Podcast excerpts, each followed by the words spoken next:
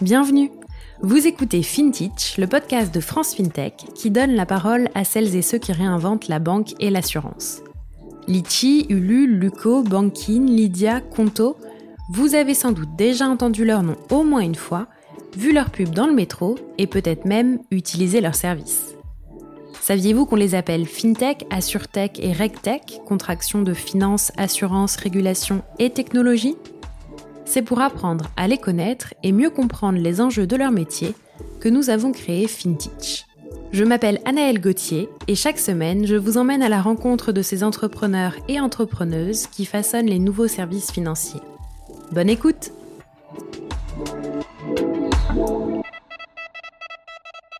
Pour l'épisode de cette semaine, je vous propose de parler d'un sujet en plein essor et qui me touche particulièrement, l'indépendance, le freelancing. L'une des problématiques de la majorité des freelances, c'est d'être payé rapidement par les entreprises. Et mon invité de la semaine joue un rôle dans un paiement plus rapide des freelances par les entreprises parce que sa solution, Aria, permet d'attirer, recruter et fidéliser les talents en les payant en 24 heures. Je vous présente Clément Carrier, le cofondateur et CEO d'Aria, et je vous laisse écouter notre discussion tout de suite. Bonjour Clément. Bonjour Naël. Bienvenue sur FinTech. Bah, merci beaucoup. Merci de, m'avoir invité. Et bon anniversaire. merci, effectivement. C'est aujourd'hui, le 19 novembre. Euh, c'est un bon jour pour en refaire cet enregistrement. Euh, est-ce que tu veux bien commencer par te présenter, s'il te plaît, à nos auditeurs auditrices? Bien sûr. Euh, donc, je m'appelle Clément Carrier, j'ai 29 ans et, euh, et, donc je suis actuellement le fondateur et CEO d'Aria. et donc, on est deux associés dans l'aventure Aria avec Vincent. et ça fait environ deux ans et demi qu'on a, qu'on a monté Aria. Donc, Aria, c'est une solution qui permet aux entreprises qui font appel à des petits fournisseurs, notamment des indépendants, de pouvoir les payer euh, plus rapidement sans répercuter sur eux le, délai de paiement euh, euh, classique de 30, 45 ou 60 jours. On va en reparler après, mais d'abord, est-ce que tu veux bien m'expliquer ce que tu as fait avant Aria et comment vous vous êtes rencontré avec Vincent? Bien sûr, donc avec euh, Vincent, euh, c'est assez simple, on s'est rencontrés à l'école. Euh, donc on était tous les deux étudiants en économie, économie finance. Ensuite, on a eu des parcours différents. On a fait tous les deux des, on a continué nos études respectivement. Lui plutôt dans les sujets financiers, corporate finance, et puis moi j'ai plutôt fait des choses en en analyse de données, en tout ce qui est machine learning, euh, ce genre de choses. Euh, et puis, euh, bon, donc on est amis à la base avec Vincent. et ensuite, on a, on a tous les deux bossé environ 4-5 ans. On a été freelance un moment tous les deux. Donc moi plutôt sur des sujets donc de, de data science, Vincent plutôt en conseil en ingénierie financière. et donc, et donc moi j'ai bossé, j'ai bossé donc à la Caisse des dépôts où j'ai monté un data lab pour pouvoir donc répondre aux différentes problématiques des métiers de la Caisse des dépôts euh, avant, de, avant de, de, lancer l'aventure Aria avec, euh, avec Vincent. Et ça a été quoi la genèse de votre projet? Comment vous avez eu euh, le déclic peut-être pour, pour entreprendre? Qu'est-ce qui vous a motivé au départ? Alors, Vincent, il a eu le goût pour l'entrepreneuriat. Euh, euh, il avait déjà monté une boîte, enfin, il avait déjà lancé un projet qui n'avait finalement qu'il a coupé assez vite avec son ancien associé. Moi, c'est quelque chose qui me, l'entrepreneuriat, c'est quelque chose que je voyais de d'assez loin finalement au début, euh, mais j'avais toujours cette idée un jour de, de lancer quelque chose, de, de lancer une aventure. C'était plutôt une sorte de, un peu une, une fascination que j'aime, et j'aime bien prendre des risques, j'aime bien les, les, le changement. Euh, en fait, je, je, me rends compte dans toutes, mes, toutes mes différentes expériences euh, au préalable, même dans mes études, c'est peut-être un peu, on peut dire ça, mais je m'ennuie assez vite. J'aime bien euh, avoir du changement en fait. Et, et je pense, j'avais cette idée que dans l'entrepreneuriat, j'allais retrouver ça. Euh, et je me suis pas trompé. C'est ce qui me plaît euh, énormément finalement depuis depuis qu'on a monté la boîte. C'est ce côté, on change on change d'activité, on change de mission, on change de, euh, on, passe, on fait tout en fait. On est un peu le couteau suisse qui doit d'abord enclencher tout et ensuite le déléguer et trouver les bonnes personnes pour faire ça. Et donc c'est ça qui est, qui est génial. Euh, et donc la, genèse, euh, alors ça c'est plutôt l'entrepreneuriat en, soi. Ensuite le, le sujet, bah, c'est en fait on était freelance tous les deux avec Vincent à un moment dans notre vie. On s'est rendu compte que c'était un sujet qui était euh, qui était en, en, énorme croissance. Il y a de plus en plus de, de, freelance. Euh, L'Europe est un peu en retard par rapport aux États-Unis euh, sur ces sujets-là. aux États-Unis, il y, a, plus de deux tiers de la population active qui a une activité de freelance. Alors pas forcément à temps plein, mais en tout cas qui, a une activité de freelance. Au, Royaume-Uni, c'est aussi le cas, à 50%. En Europe, on est un peu retard, mais c'est quelque chose qui est en énorme croissance. Et, donc, il y a, beaucoup de choses qui sont créées pour les freelances. Euh, des plateformes donc, qui mettent en relation des entreprises avec des freelances. Il y a des services, euh, des néobanques, Shine, on peut, on peut citer ces acteurs. Donc, euh, bon, sur, les, sur les plateformes, on peut citer euh, notamment Malte, euh, qui, qui, est mm. leader. mais il y a plein de, de petites aussi ESN ou des, des, ESN plus traditionnels. Et, mais il manquait une brique servicielle et notamment service financier. Et, et donc, c'est ce qu'on a voulu apporter avec Aria, sachant que l'un des énormes pain points d'un freelance, c'est le sujet du paiement, être payé vite. Euh, notamment le sujet du délai de paiement, mais aussi le sujet du retard de paiement, qui peut s'ajouter au mm. délai. Ce qui fait qu'un freelance, quand il démarre une mission, il peut euh, euh commencer à travailler le 1er janvier, euh, facturer fin janvier, avoir 60 jours de délai de paiement, plus 30 jours parce qu'il y a eu un petit pépin dans le système de paiement, et être payé 90 jours finalement. donc 90 après le, la fin du mois et donc ça fait 120 jours par rapport au premier jour travaillé ce qui est gigantesque mm. et donc c'est ce qu'on a décidé de, de, de traiter avec, avec Aria. Et alors, ce qui est intéressant, c'est qu'en fait, votre modèle d'aujourd'hui n'est pas le modèle que vous aviez adopté au départ. Vous avez fait un pivot assez tôt, finalement, dans, dans la vie de l'entreprise. Est-ce que tu peux nous en parler et nous expliquer, du coup, bah, comment vous fonctionnez aujourd'hui? Bien sûr, oui. Donc, au début, on a. forcément, quand on lance, euh, on, lance la boîte, on, l'entend souvent, mais on, teste quelque chose, on teste un. On, répond à une problématique. Euh, et on, y répond avec différents positionnements possibles. Et, le positionnement qu'on a actuellement effectivement changé. On est vraiment dans un positionnement aujourd'hui qui est très B2B. Euh, donc en fait, on s'adresse aux entreprises qui font appel à des freelances. Et c'est eux qui sont, euh, les consommateurs de notre service qui en fait ont envie de payer vite leurs freelance pour les logiques d'attraction, de fidélisation, de services proposés pour, le, pour leurs freelance au début, euh, on a testé un positionnement qui était plutôt d'aller voir les freelances en direct, euh, en leur disant euh, bah, venez, chez Aria et vous allez pouvoir nous déposer une facture et obtenir un paiement plus rapide de cette facture. Ce qui, implique la, différence entre les deux, c'est une question d'analyse de, de, risque et de fraude, notamment, qui sont des sujets assez importants sur les sujets financiers. véracité de la facture, véracité, enfin existence du du donneur d'ordre, euh, du, client, s'assurer qu'il n'y a pas de litige sur la facture. Tous ces éléments-là font que, en étant en direct avec un freelance, euh, euh, ça rend l'analyse beaucoup plus complexe.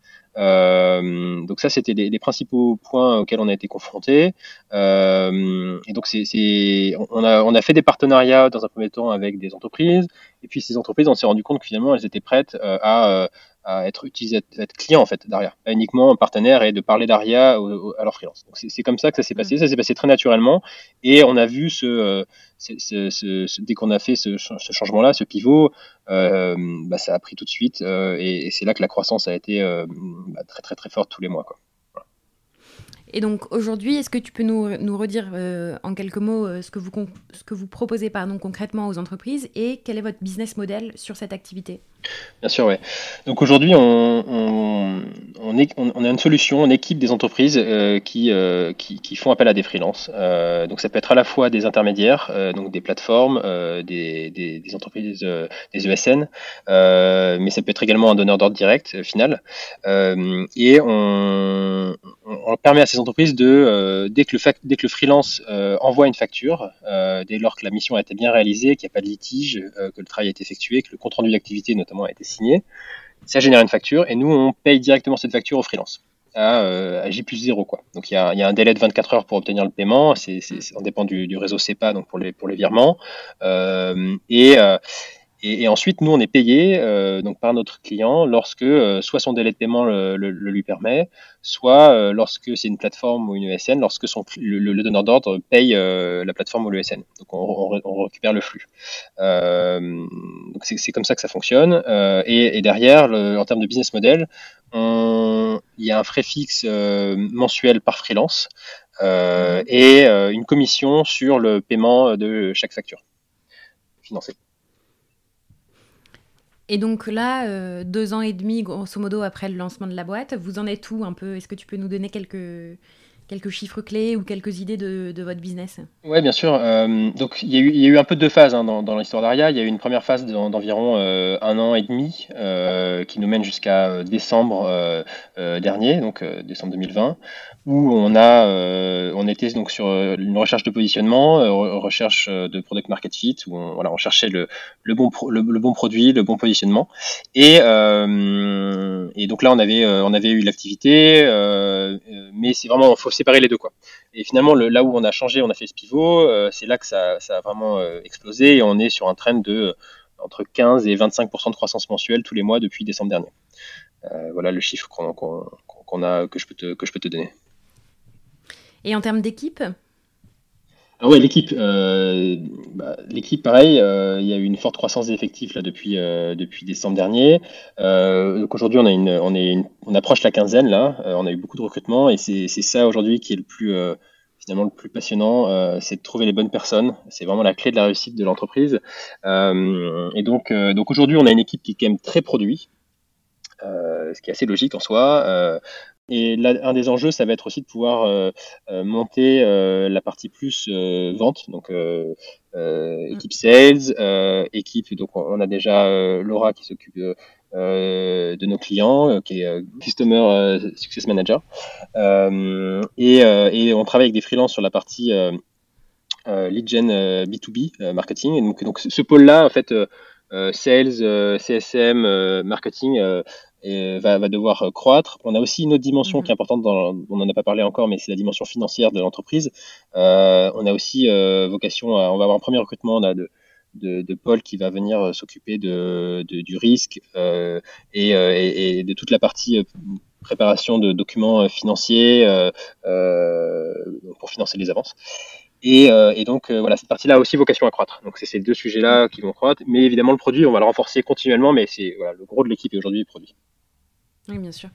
Et question sur l'équipe, euh, comment quand on est encore une jeune entreprise, comment on se démarque, comment on trouve, comme tu dis, les bonnes personnes euh, pour les bons postes euh, bah, comment, comment on se démarque Je pense que c'est c'est c'est ce que dégage l'entreprise. moi, moi, ce qui ce dont peut-être je suis le plus fier, c'est les recrutements et c'est à chaque fois que chaque recrutement qu'on a fait, euh, les, les, donc les, les, salariés qu'on a recrutés nous ont dit euh, c'est génial l'énergie que vous dégagez, euh, cette, cette espèce de mélange de finalement des valeurs qu'on est en train de construire de, autour d'Aria, mais de à la fois d'exigence, d'ambition, de bienveillance, de de transparence on est mmh. qu'on a. Et, c'est voilà cette chose qu'on dégage c'est ça qui permet à mon avis d'attirer les, les, bonnes personnes. Et ce, ce, dont on fait très attention, c'est de pouvoir, euh, euh, au-delà de, recruter des, compétences, euh, on recrute vraiment des, femmes et des hommes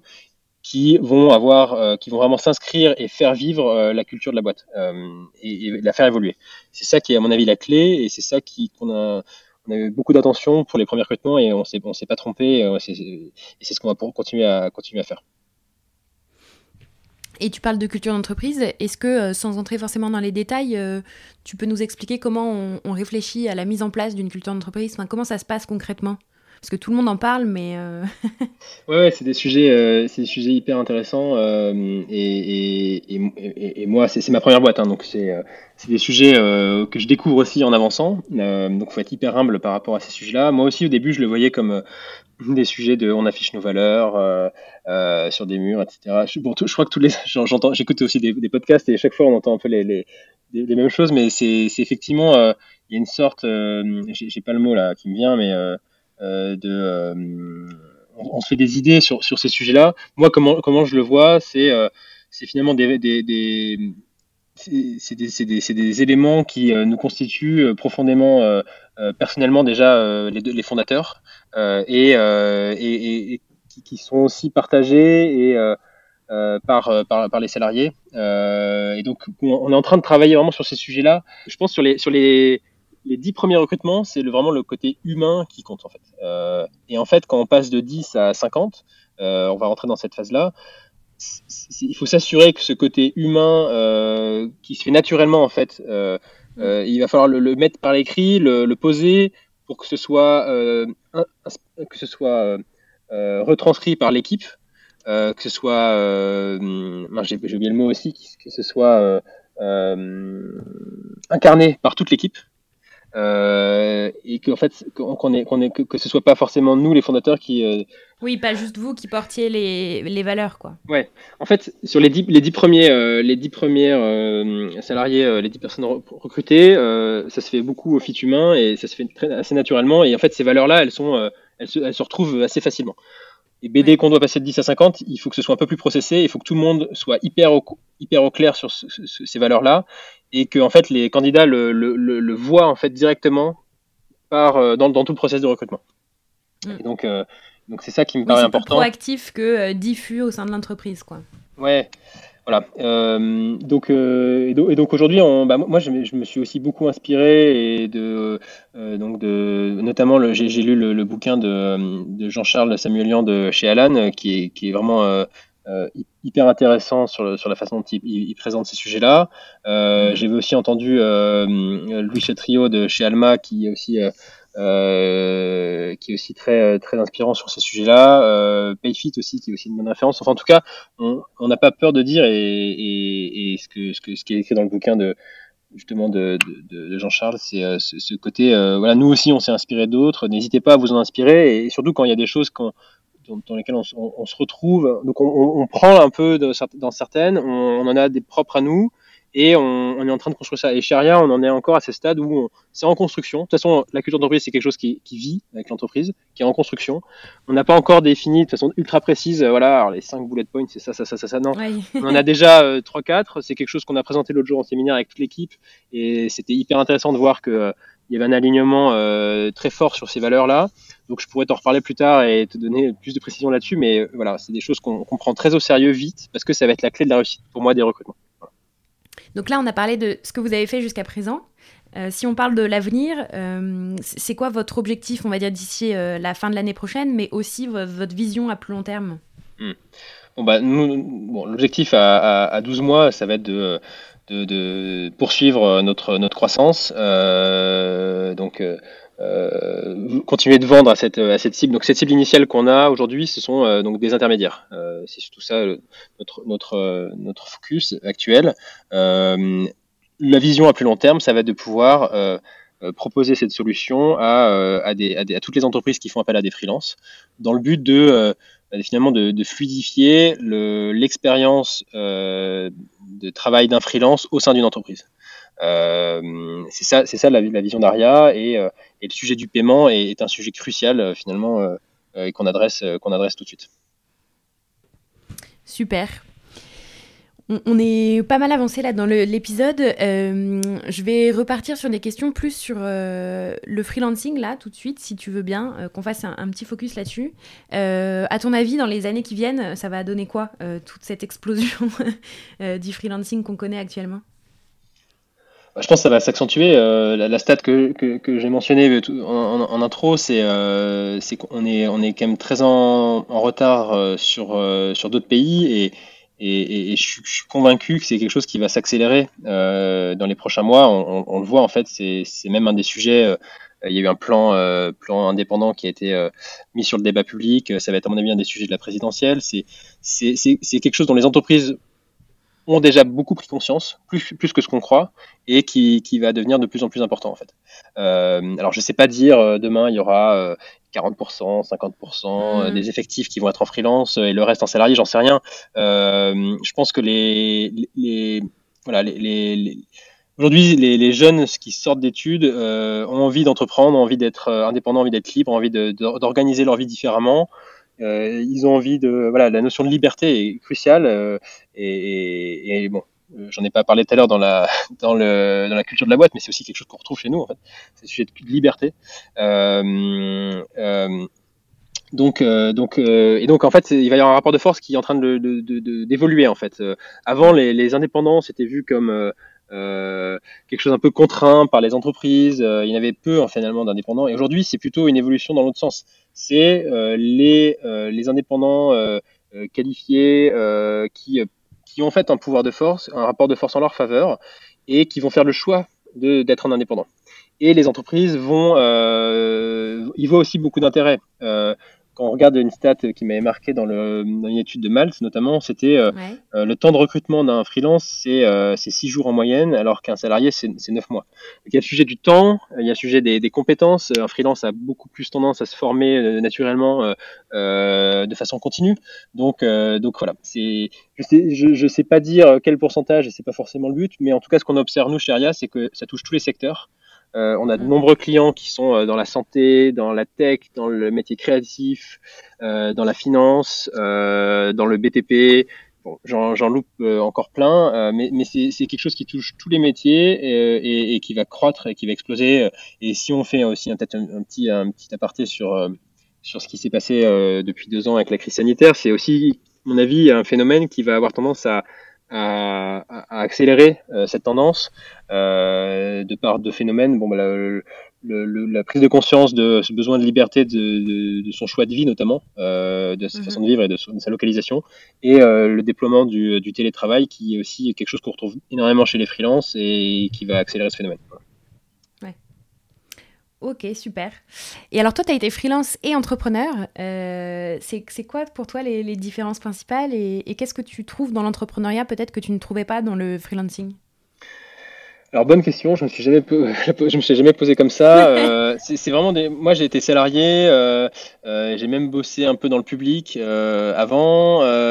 j'ai été freelance et effectivement j'ai monté ma boîte donc j'ai fait un peu tous les statuts. D'ailleurs je crois que je dois être dans je sais pas combien de caisses de retraite différentes. je dois être dans à peu près. donc donc pour moi un freelance, disons que tu entrepreneur, tu montes ta boîte, euh, tu, tu as, as, des responsabilités euh, plus importantes, euh, tu peux aussi avoir un projet plus ambitieux, c'est-à-dire que en tant que freelance, tu, tu, tu, tu interviens sur des missions, une entreprise, tu, tu, c'est une aventure humaine, tu réponds à un problème, c'est quelque chose de plus gros en fait, plus vaste, plus mm. complexe, qui est plus prenant aussi.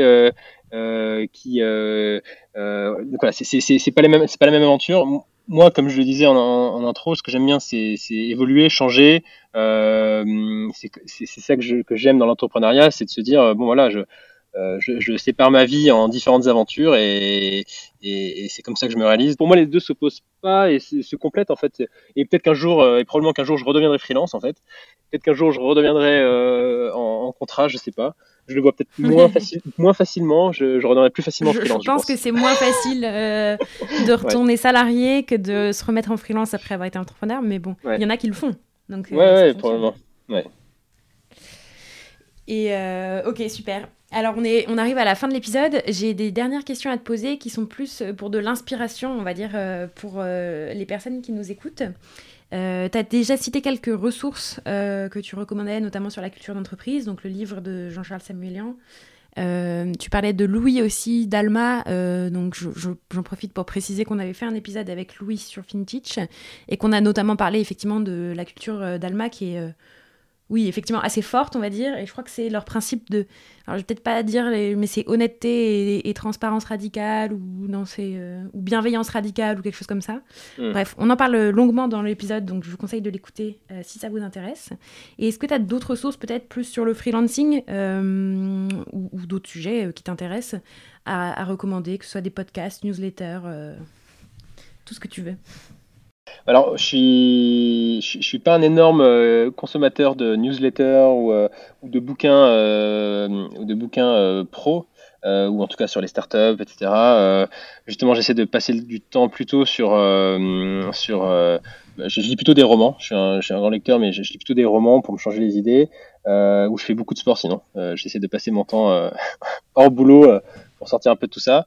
Euh, mais, euh, mais en termes de podcast, euh, bah, j'écoute deux podcasts, le tien et puis celui de donc Génération Do It Yourself, je trouve qui est assez intéressant parce que notamment il y a donc des entrepreneurs, mais aussi des sportifs. et j'avais bien aimé le, le, vu que je fais du trail notamment, j'avais écouté celui avec Ian Jornet qui était, qui était assez intéressant. Euh, et donc en termes de romans, le dernier roman que j'ai lu, c'est 2084 de Boilem Sansal, qui est euh, qui fait écho à 1984 de euh, George Orwell, qui est, euh, qui, qui, est, qui est à mon avis très, très réussi et, et voilà, assez intéressant. Parfait. Et dernière question, est-ce qu'il y a une fintech ou un entrepreneur, entrepreneuse de la fintech, enfin AssureTech, hein, fintech au sens large, euh, qui t'inspire particulièrement? Écoute, il y, en a, je dirais deux. Euh, il y, a, il y a Louis Chetrio que j'ai déjà mentionné, euh, qui, qui effectivement, j'ai écouté les différents podcasts dans lesquels il est intervenu et qui à chaque fois était très, voilà, très, très inspirant, très intéressant. Euh, très radical aussi dans son approche. Alors on partage pas tout, mais en tout cas, euh, euh, voilà, j'aime sa, son jusqu'au boutiste, on va dire. Mm. Et jusqu'au boutisme, pardon. Et puis sinon, quelqu'un que, je connais mieux, c'est Michael Diguet de chez Algone, qui nous suit depuis le début, qui a, notamment investi sur chez nous et, et, avec qui on partage beaucoup, qui, qui, qui, qui voilà, qui, qui nous suit depuis le début, qui et en fait on a besoin de ça aussi quand on monte sa, première boîte, c'est toujours intéressant euh, et d'avoir quelqu'un qui qui est passé par là où on est passé en fait euh, et qui nous regarde toujours avec bienveillance et exigence aussi et voilà mm. les deux personnes que je peux te citer. Parfait. Et eh ben merci beaucoup Clément. Merci à toi Nel.